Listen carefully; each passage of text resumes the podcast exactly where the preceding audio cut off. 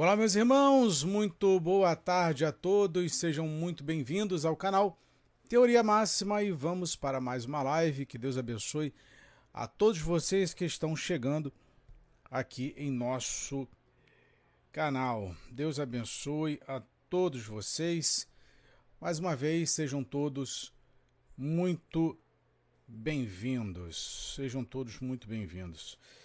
É, eu tenho algumas coisas para compartilhar com, com os senhores. Júnior, meu irmão, boa tarde, querido. Seja bem-vindo. Deus te abençoe. Obrigado pela sua companhia, querido. Maristela, boa tarde, minha irmã. Seja bem-vinda. É... Vamos lá, meus irmãos. Eu tenho muitas coisas para para falar com vocês.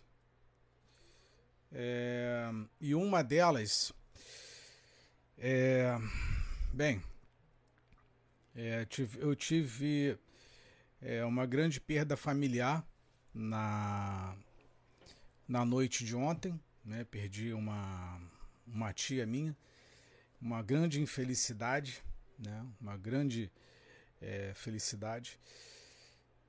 Mas é, a gente vai vai superando, nós vamos é, aprendendo a, a, lidar com, a, com as perdas da vida, com as separações né, que, que vão acontecendo. Tudo que pudemos fazer é, pela nossa tia, nós fizemos, nós cuidamos, é, mas já descansa. Né? É importante que, tá, que ela está, está descansando. Isso é o mais importante. É... Bom, é, ontem eu faria live com vocês, ontem à noite, mas é, não tive cabeça para fazer a live pela, é, por conta da, da notícia. Né, abalou muito a família, porque é uma, não é uma tia qualquer, não é um familiar qualquer, né, é uma pessoa que é muito querida, que é muito, que nós temos muita estima. Mas fica as, as boas lembranças, é, fica. É, enfim, fica, fica tudo de bom que essa nossa tia deixou é, para nós, né? Todos os ensinamentos, conhecimentos. Era uma tia muito querida, ela é, nos ensinou muito, pelo menos a mim, né? É, me ensinou muitos valores com relação a, aos indígenas. A minha tia conviveu durante muitos anos é, com tribos indígenas no, no Pará, então é, a gente teve um, um carinho muito grande é, por todo o ensinamento dela, por todos os valores, sabe? Então, é, ainda estou ainda tô assustado, ainda estou assimilando, não acordei muito bem hoje, não dormi praticamente essa, essa noite, ainda estou assimilando, infelizmente não vou poder estar é, presente no funeral. Afinal de contas, ela, ela mora no, em Belém, né? Eu estou no Rio de Janeiro. É, não consegui ir, ir, para lá, não consegui, mas enfim, Deus sabe de todas as coisas. Mas o que eu quero trazer para vocês como reflexão hoje é. Eu vou tirar proveito de do que aconteceu dessa perda familiar é, e tentar passar uma, uma mensagem para vocês hoje. É o seguinte. É, Maristela, obrigado. O, a Fernanda, o Júnior, obrigado pelo carinho, tá? Eu queria passar para vocês o seguinte. É, talvez vocês saibam como eu esteja me sentindo ao perder é, uma, uma tia. Né? Eu, ela, ela faleceu com 69 anos. Eu passei um, um período do ano, ano passado com ela é, no hospital, fui para Belém, fiquei um, um tempo lá. É, tive dando atenção a ela, enfim, o que eu pude fazer diante das minhas condições e possibilidades. Eu deixei minha família aqui no Rio de Janeiro, fui para Belém, fiquei lá é, com ela no hospital, dando, dando atenção e também já a gente sabia que era uma despedida. Bem, por mais que eu fale ou tente retratar para vocês, meus irmãos, é, a dor que nós sentimos é, que eu sinto em perder a minha tia, é, talvez por uma questão de educação vocês compreendam isso, por ter passado por isso, então vocês têm uma compreensão. Mas a dor, de fato, é, ninguém vai sentir o que eu estou sentindo nesse momento. Ninguém vai, ninguém vai, ninguém, tá? É, inclusive, é, os meus próprios irmãos, é, tem mais dois irmãos que não conviveram é, com ela, é, que não vão sentir a mesma perda que eu estou sentindo. Afinal de contas, a, esse lado afetivo é, de, da, da, devido à construção é, que foi criada ao longo dos anos, eles não tiveram. Eu convivi mais tempo com ela do que os meus irmãos. É, eu comuniquei meus irmãos ontem à noite da perda da nossa tia, é, mas tudo bem, certo?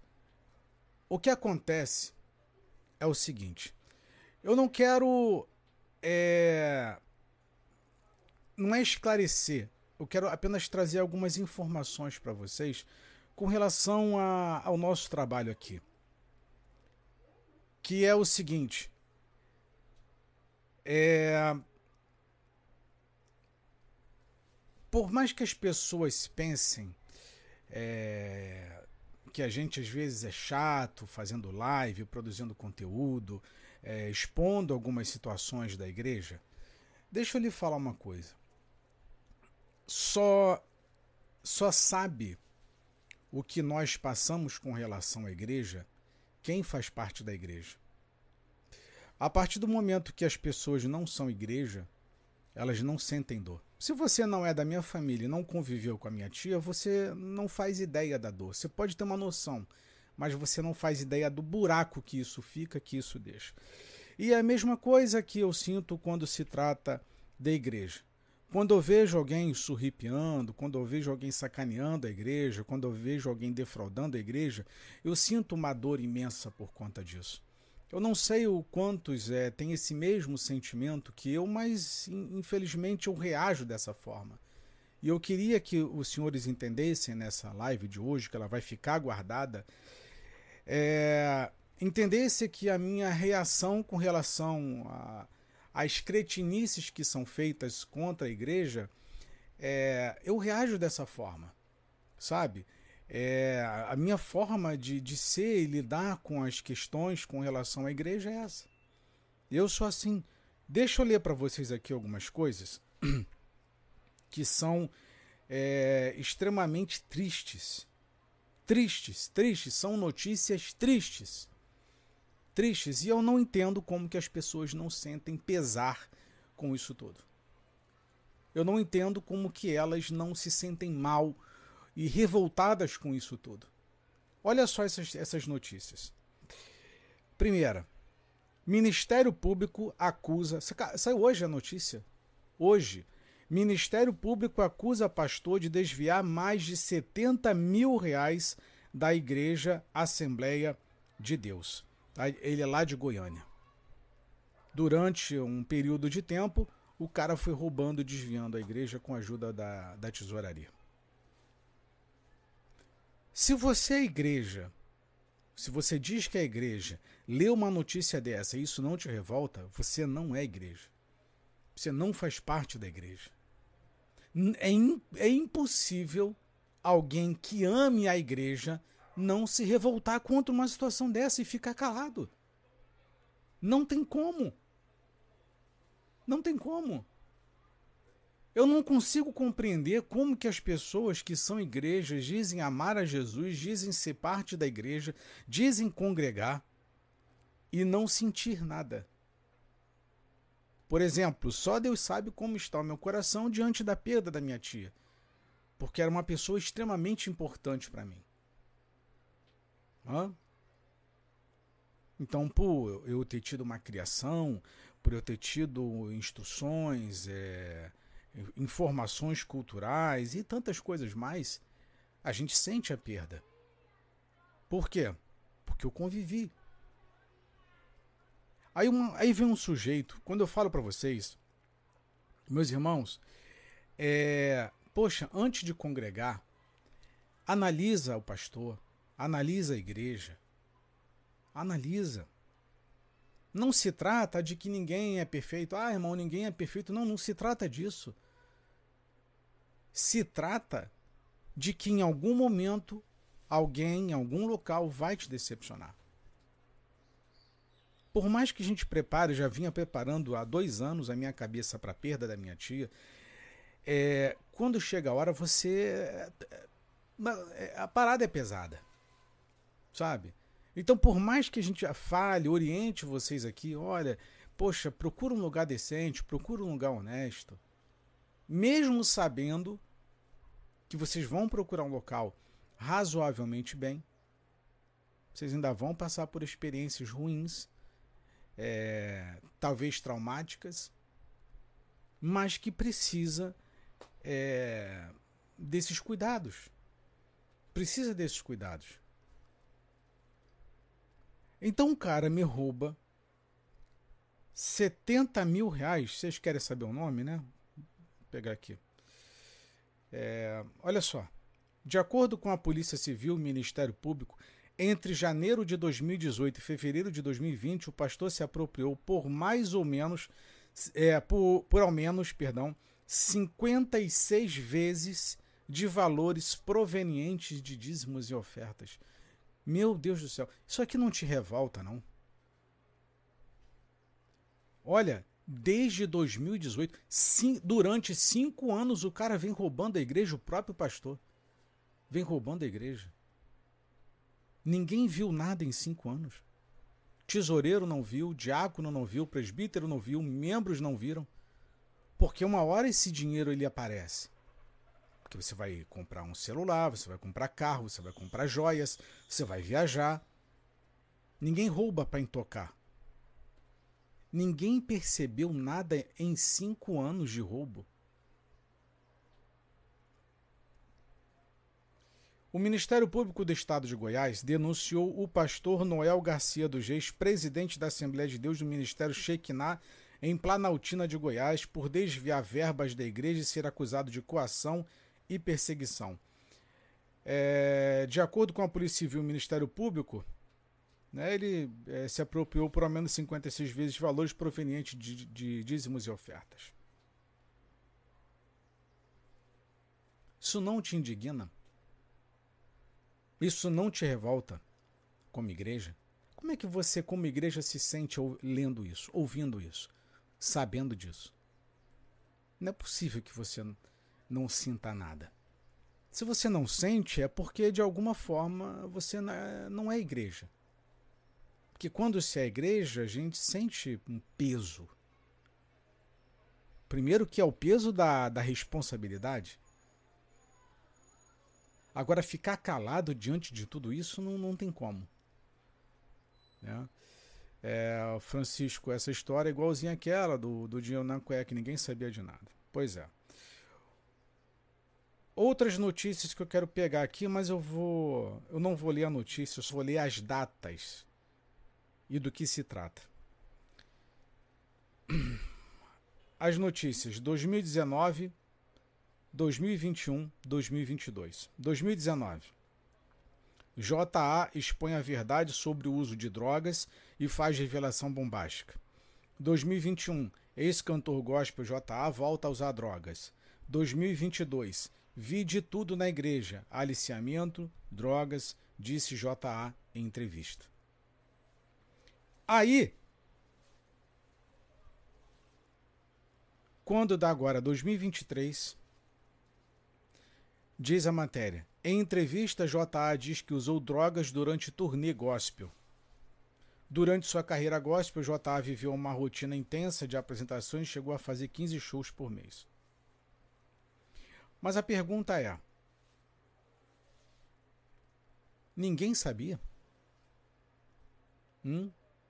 Ninguém. Produtor, músicos, familiares, ninguém sabia. A igreja não sabia, a equipe não sabia, ninguém sabia, ninguém desconfiou de nada que o rapaz estava usando drogas. Porque você dá sinais. Você vai usando drogas durante tanto tempo, você dá sinais. É igual roubo. Uma hora aparece. É igual traição. Uma hora aparece. Uma hora aparece. O que eu quero trazer com isso tudo é: por que, que não te incomoda? Por que, que isso não te incomoda? Não é uma crítica ao JA, mas é porque ninguém fez nada. E eu tenho mais uma outra notícia para compartilhar para vocês. É, o Francisco comentou: infelizmente nas igrejas existem esses casos, em todas elas. Deixa eu pegar aqui uma outra notícia. Essa provavelmente vocês já, já tenham, é, já estão a par que essa viralizou, ela foi publicada hoje e ganhou uma certa repercussão nas redes sociais. Olha só, prefeito de 65 anos se casa com ex-miss de 16 anos em Araucária, Paraná, nomeia sogra em cargo e é criticado nas redes sociais.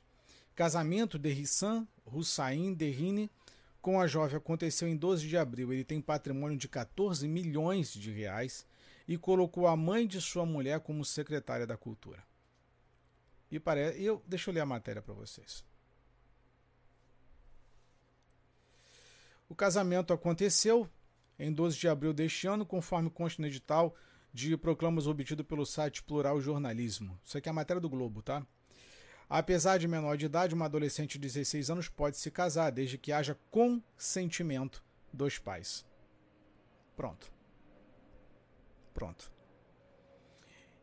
Eu li essa matéria e eu fiquei me perguntando e buscando uma resposta. De quem é a culpa? Dele, por ser um pedo, da menina, ser espertinha demais também? Ou dos pais que consentiram? Eu fiquei pensando, refletindo sobre isso. Eu não posso culpar a menina, porque não sei a situação dela. Fez por necessidade. Os pais que deveriam evitar consentiram e o sujeito que deveria, que tem idade para ser avô, tirou proveito. Os três estão errados nessa situação. Os três. Os três. Então o mundo, é, a, a Jai comentou aqui, é, as pessoas a, e pessoas no mundo passam fome porque não tem emprego. Pois é, os pais mais os eleitores. Exatamente o Dom, Dom, Dom Del. Então nós temos essas situações acontecendo. É, onde onde esse mundo ele virou uma Sodoma e Gomorra, cara. Vocês já, já, pararam para pensar que esse mundo está uma verdadeira bagunça e não tem mais conserto e por isso que é necessário os acontecimentos do Apocalipse? Não tem mais conserto, não tem como.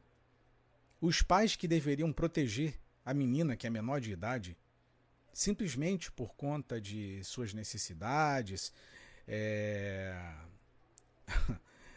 de... de querer ter a segurança de um futuro né, garantido, permitiram com que uma criança, com 16 anos é criança, tem nada, né, tem, tem miojo no, no, no lugar do cérebro, né, tem miojo, é, simplesmente permitem, consentem com isso. E um sujeito que tira proveito da situação. Então, juntando tudo isso, nós temos algumas observações a serem feitas. Mas antes, eu preciso ler para os senhores o seguinte. Quando nós temos preocupações, é natural que essas preocupações e principalmente preocupação com a verdade, é, elas, não, elas de certa forma acabam nos consumindo. A gente acaba sendo consumindo, tá? E eu quero ler para vocês algo que eu peguei que é bastante interessante, que é sobre o profeta Jeremias. Olha que interessante isso daqui. É, Jeremias é filho, ou foi, né? Filho de um sacerdote que atuava em Benjamim. É, Jeremias ele trabalhou é, em cinco reinados. Tá? O chamado profético Jeremias cobriu o período de cinco reis de Judá, que foram Josias, Jeoacás, Jeoaquim, Joaquim e Zedequias. Então ele trabalhou no período é, do império desses cinco reis. O profeta Jeremias né, pregou contra a idolatria. É, tal prática era generalizada e tomava muitas formas. A nação havia apostatado após a morte do bom rei Josias. E naquela época a idolatria a, com relação aos deuses eram Baal, Maloque e a rainha do céu. A, Jeremias desmascarou falsos profetas. Foi fiel a Deus e ao seu chamado. Jeremias insistia no arrependimento por parte do povo. Presta bem atenção. É... Jeremias sabia que Jerusalém seria destruída por Nabucodonosor. Então ele teve conflitos internos, desejava dissolver-se em lágrimas a favor da condenada Judá. Ah, isso está em Jeremias capítulo 9, versículo 1, capítulo 13 17. Amaldiçoou o dia em que nasceu, capítulo 15 10, capítulo 20. Ah, esses ferozes conflitos internos o levaram a encontrar refúgio em Deus. Sendo que o amor de Jeremias e o chamado de Jeremias, é, a obra que ele deveria desenvolver, trouxeram alguns problemas para ele. Jeremias foi um dos homens que mais sofreu por lutar pela verdade, lutar pela obra. É, ele foi açoitado e preso. Isso está em Jeremias, capítulo 37, é, versículo 15 os príncipes, irados contra Jeremias, açoitaram-no e o meteram no cárcere, na casa de Jonatas, o escrivão, porque a tinham transformado em cárcere. Jeremias também foi espancado. O sacerdote Passur mandou que Jeremias fosse espancado e preso num tronco. Jeremias capítulo 20, versículo 2. Jeremias foi ridicularizado por ser um mensageiro de Deus. E por fim, a profecia de Jeremias se cumpre, é, onde Jerusalém é atacada e destruída. Bem, Jeremias foi um homem é, que sofreu muito por, por conta da, do trabalho que ele tinha, por conta da verdade que ele deveria levar. A questão dessa live é: o zelo da casa de Deus e das coisas de Deus te consome? Até que ponto você é comprometido com a verdade de Deus? A verdade de verdade. A verdade divina. Até que ponto você se entristece quando vê um pastor roubando, onde o sujeito desviou 56 vezes dinheiro de dízimo e oferta da sua própria igreja? Isso não te incomoda? Isso não te entristece? Hum? Por isso que eu tomei como exemplo o falecimento é, da minha tia.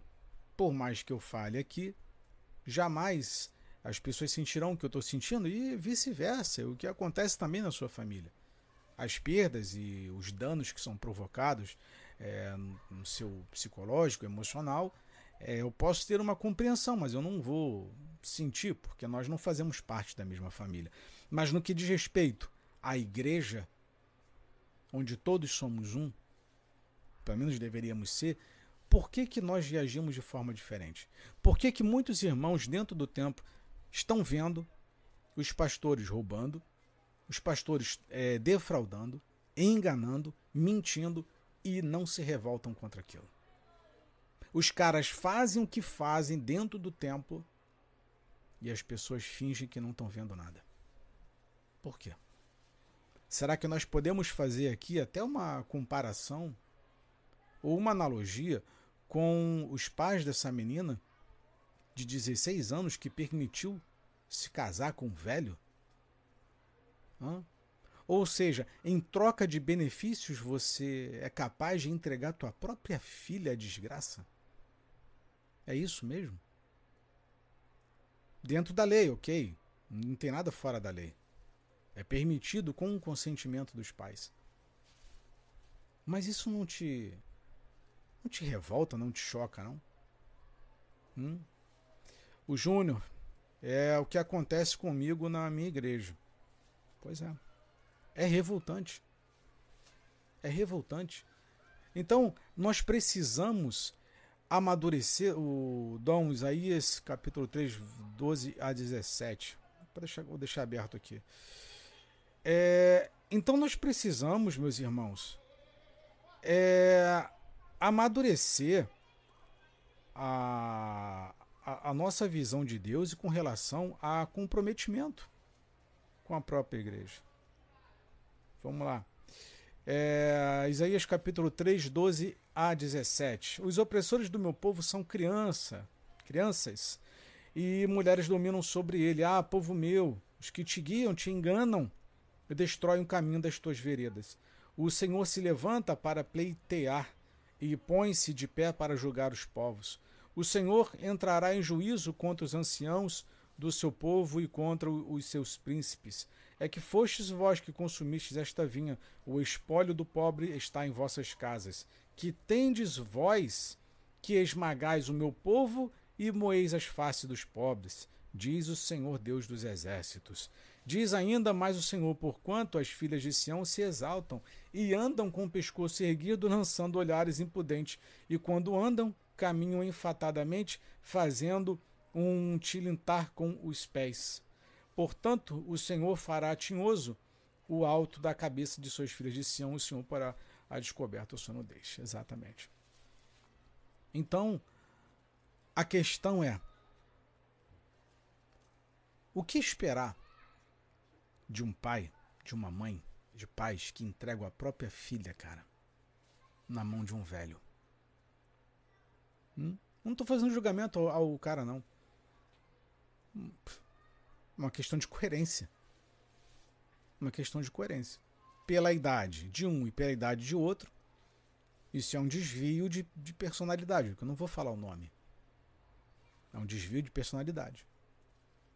Um velho que gosta de criança, você sabe o que, é. Hum? E os pais que permitem isso, olha, você imagina a coragem que muitos têm. É por isso que quando você olha para dentro da igreja, aí você entende o que JA fala. Drogas, drogas, drogas, drogas, drogas para tudo que é lado. Ó. Então você pega uma igreja aonde ninguém vê nada do rapaz usando drogas, ninguém vê pastor roubando, ó. Os pais não estão nem aí se a filha vai ser entregue para um velho, o que, que ele vai fazer com a garota. O resultado do mundo é esse. Agora, o mundo num todo é ruim? Não. Não. O evangelho nos traz paz. O evangelho ele nos traz felicidade. Viver Jesus é extraordinário, é maravilhoso, mas o mundo é assim. Mas o porquê que eu estou fazendo essa live? Para que você entenda que você não pode mais ser inocente, cara. Moça, você que está me ouvindo, não seja inocente quando tu entrar dentro de um tempo, não. Deixa essa inocência de lado. Vamos amadurecer, vamos crescer. Matura. Para de achar que todo mundo é homem de Deus. Para de achar que todo mundo é mulher de Deus. Vocês viram aí o caso da da Vitória Souza? um cobrando aí o cachê de 7 mil reais. O pai é pastor, a mãe parou de trabalhar, o pai parou de trabalhar também. Ou seja, a grana que a menina está conseguindo arrecadar dá para sustentar a família toda. Hum? E aí? Qual é a diferença de um pai? Presta bem atenção nisso, que vai ser pesado. Qual é a diferença de um pai que pega uma criança, como a Vitória Souza, e é exposta para fazer grana para os pais através de pregação? Só que aí você vai dizer, não, mas ela está levando a palavra de Deus. Ok. Para pais que permitem com que uma menina, que deve ser a mesma idade da Vitória, ou talvez um ano mais, mais nova, não sei, se case com um velho. Qual é a diferença? Os, ambos os pais não querem tirar proveito?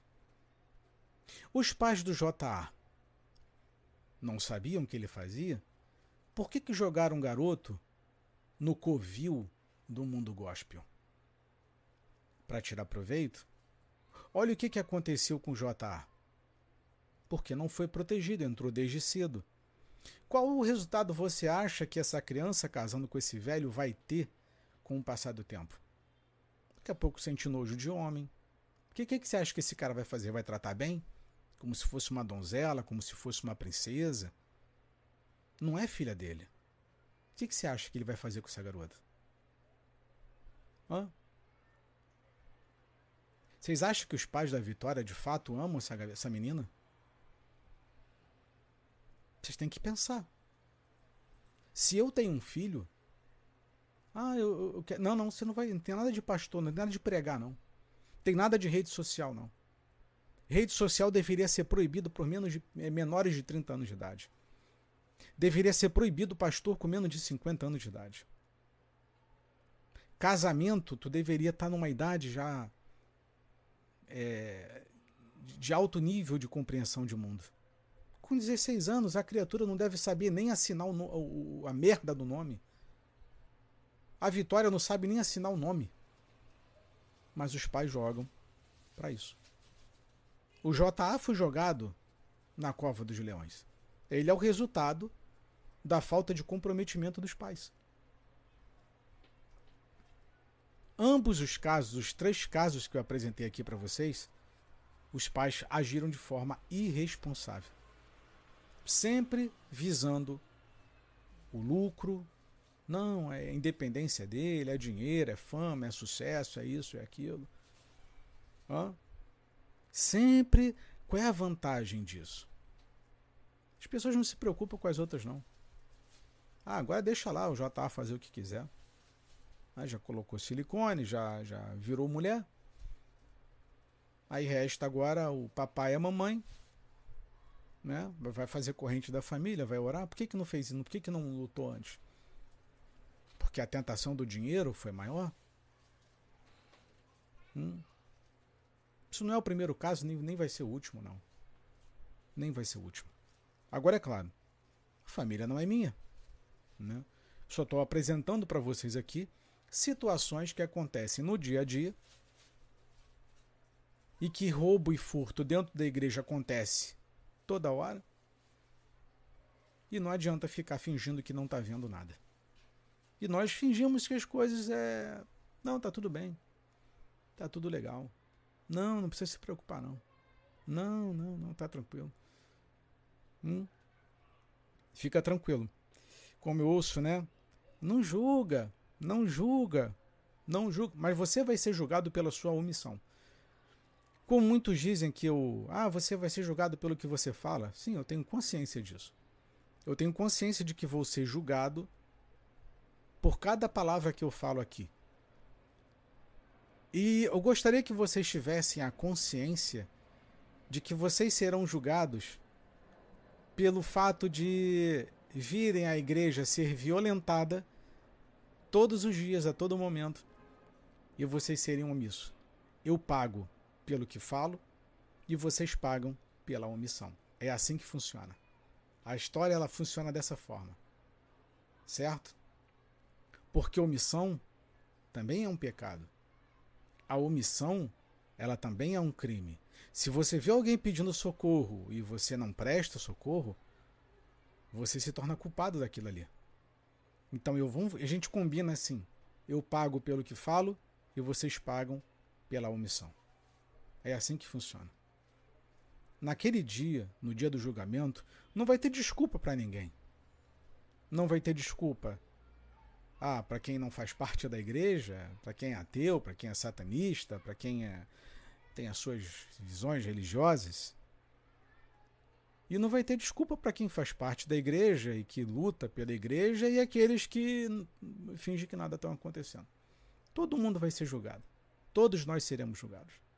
Todos nós seremos julgados. Então, cabe a cada um de nós é, buscar a compreensão do que, do que de fato somos é, como seres espirituais e como sociedade. Nós temos esses dois compromissos. É o comportamento ético espiritual e o comportamento ético social. O Júnior comentou aqui essa história de não julgar maus olhos, não tocar no giro, tem sido usado é, com salvo conduto. Sim, de, de, fato. Com certeza. Com certeza. E isso é uma da, das frases mais, é, mais antigas e emblemáticas que tem para esses caras se manterem imunes. Né? Então, nós temos hoje, meus irmãos, é uma, uma geração de gente covarde que você não pode falar absolutamente nada. Inclusive, inclusive as pregações nos púlpitos já mudaram faz muito tempo. Hoje só se prega vitória, revelação é só de vitória. Já reparou? É só vitória. Por quê? Porque você não pode ofender as pessoas. Hã? Não pode ofender. Não pode sensibilizar. Então existem duas situações. Você não pode ofender, porque falar de pecado ofende. E segundo, que se você falar, você perde dízimo, perde oferta, porque a igreja esvazia. Tá? Então fica essas, esse imbróglio aí.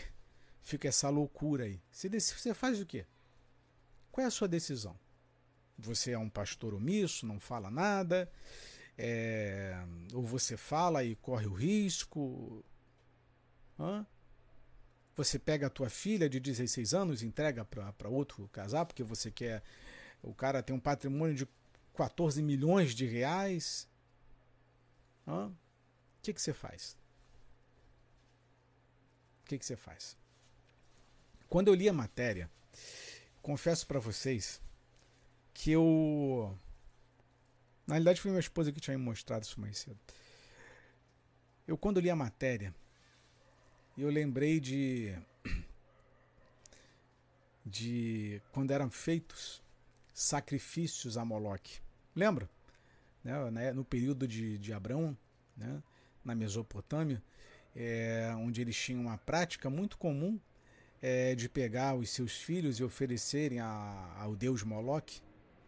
Cara, quando eu vejo um pais entregando seus filhos para pregar, como é o caso da Vitória Souza, é, quando eu vejo pais como pegaram JA, entrega ao entretenimento gospel, é, como esses pais é, que entregaram a filha de 16 anos para casar com um velho, cara, eu tenho me... eu não sei vocês, mas eu tenho a mesma sensação de que nós estamos retornando ou já retornamos às mesmas práticas de sacrifício a Moloch. Cara, não, não tem diferença tu está entregando o teu filho para o mundo, para ser sacrificado, para ser devorado pelo mundo. Não tem diferença.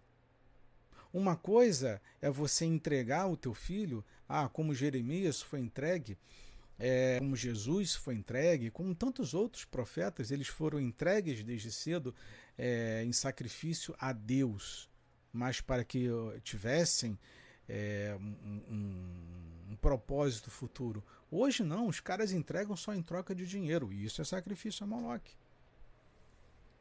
Isso é sacrifício, cara. E aí? E aí? Helena, obrigado, querida. Obrigado, obrigado. É, então a gente precisa repensar isso. A gente precisa repensar é, se de fato nós somos igreja, estamos comprometidos com a igreja, estamos comprometidos com a verdade. Estou dizendo, é, a Ana comentou aqui, aliás, Valéria, é, não era sacrifício, era consagração. Sim, mas vocês entenderam, né? É, a Ana sacrificar pelo bem da família, assim é, que fazem a cabeça do, dos filhos. Exatamente. Exatamente. E aí? Qual é a diferença? Quando tu pega, por exemplo, respondendo aqui a Valéria, quando tu pega o teu filho, JA, e entrega, ah, meu filho vai servir como levita no entretenimento gospel. Aquilo ali foi sacrifício ou consagração? Ah, mas foi ele que, é, que decidiu o futuro dele depois. É? Os pais não sabiam que, qual é a realidade do, do da mídia, da, do entretenimento, da música? Ou vocês acham que só tem santo ali? Vocês acham que movimento gospel, indústria gospel, só tem santo? Vocês acham que quando vão ser pastor, apóstolo, bispo, só, só tem santo? É isso? Tá aí o resultado na vida do rapaz. Ou seja, foi consagrado ou foi sacrificado? Hum? A menina que casou com o velho, 16 anos, consagrada ou sacrificada? A Vitória Souza, sacrificada ou consagrada? No caso dela, o tempo dirá. Eu só acho que quando você joga uma, é, um ser imaturo, sem experiência nenhuma, sem malícia nenhuma de vida, sem experiência de nada, que Deus a proteja. Né? Mas o que importa é é a grana, né? O que importa é o dinheiro, né? Parece que as pessoas perderam o amor, como Jesus disse. Olha, o amor de quase todo se esfriará. A fé de quase todo se esfriará. Quando o filho do homem voltar, achará fé na terra? Hum? Pais entregarão, né, entregarão seus filhos, filhos entregarão seus pais. Não seria isso que Jesus tinha falado? Hã? Tu tem que ter muita coragem, papai e mamãe que está me ouvindo, de pegar o teu filho e entregar na mão da indústria é, do entretenimento, cara. Tem que ter muita coragem. Basta vocês pegarem aí essas bandas, né? É, próprio Catedral, é, tantas outras e, e, e bandas seculares também. Menudo, Dominó, Polegar. Já viram quantas tragédias ocorreram ali naquelas famílias? Tudo porque os pais permitiram que aquilo acontecesse. Os pais consentiram com aquilo. Ah, tem um caso ou outro que o moleque desobedeceu os pais e tal? Tem. Tem. Mas em sua grande maioria os pais permitem. Hum? Os pais permitem. Bem, é, então são essas reflexões que nos fazem avaliar em troca de dinheiro e fama. Pois é, é disso que a gente está falando, né? É disso que nós estamos falando. Então sejam é, responsáveis com, com relação à igreja. Ah, você não, não quer, não gosta de igreja, não pretende ir para a igreja. É, olha, ou se você quer ir para a igreja, vá mas vá sabendo das suas responsabilidades. Você quer ser pai? Tenha seus filhos, mas sabendo das responsabilidades. Não age de forma emocional. Ah, não. Não. Começa a pensar nas coisas. Então a pergunta que fica é. É, como é que é? A Rariana comentou, e a tal história, vou casar com um velho rico. Pois é, né? Pois é. Aí essa aconteceu, né? É, a Valéria, o verdadeiro adorador está de joelho em seu quarto, ele é a luz. Pois é. Meus irmãos, o mundo é cruel. O mundo é cruel. Mas a pergunta que fica é: e eu queria perguntar para essa igreja da Assembleia de Deus lá de Goiânia, Planaltina, o seguinte: vocês não viram o pastor pegar nada? Esses anos todos o cara roubando, vocês não viram nada? Esperou o Ministério Público é, intervir, ninguém viu nada? Sério que vocês não viram nada? Eu estou impressionado com essa igreja. Eu fico impressionado porque as pessoas falam: não, eu sou cheio do Espírito Santo, Deus fala comigo. Não, Deus me revelou, Deus me mostrou. E em todos esses anos, por 56 vezes, o pastor roubando, Deus não falou com ninguém que ele estava roubando? Não é possível. não é possível. Não, eu não consigo. Não dá para acreditar nisso, cara. 56 vezes o pastor roubou dízimos e ofertas e, Deus não falou com nenhum irmão na denominação. Tem alguma coisa errada. Tem alguma coisa muito errada. Hã? Essas revelações, tem alguma coisa errada. Como é que Deus foi incapaz de revelar um pastor ladrão dentro do templo?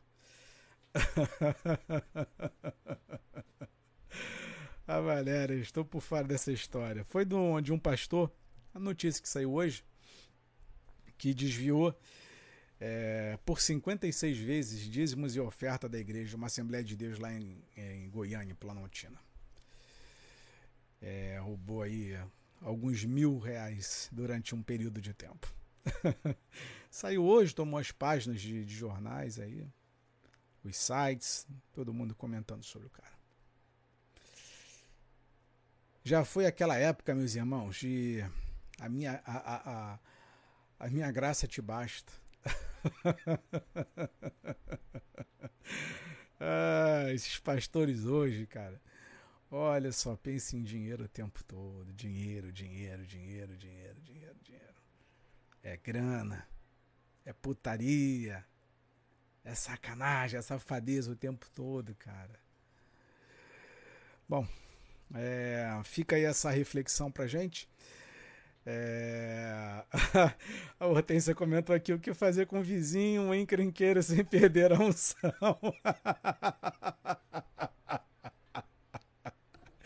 Olha, eu também tenho uns abençoados. Eu também tenho os vizinhos abençoados. Ah, essa oração, viu? É, o James comentou só 56 vezes que é, que é o que eles têm de conhecimento. Ou seja, é aquela brincadeira, né? O, o, o, o gêmeos. É, então o limite do roubo para não ser pego é 55. Entendeu? 56 tu é pego. Então, se, se ele roubasse 55 vezes, não era pego. Né? Então fica aí a dica para você que é pastor, é, que só pode roubar 55 vezes. 56 tu é pego. ah, Valéria, as pessoas humildes são carentes de atenção, os mais favorecidos são espertalhões. Ai, meu Pai do céu. Meus irmãos, vamos em frente, que Papai do céu ah, abençoe a vida de todos vocês. Obrigado pela, pela companhia. É, e eu deixo essa, mais uma vez essa reflexão é, para todos vocês. E aí, pensa. Pensa sobre a vida de vocês. Pensa o que, que esses papais e mamães estão fazendo com os seus filhos, o que, que as igrejas estão deixando de fazer com as instituições a que pertencem. Tá? Vamos, vamos pensar sobre isso para a gente não. É, para a gente não se decepcionar. Né? Mas vamos lá, meus irmãos. Um beijo no coração de vocês. Tá? Que Papai do Céu abençoe. E até a próxima live.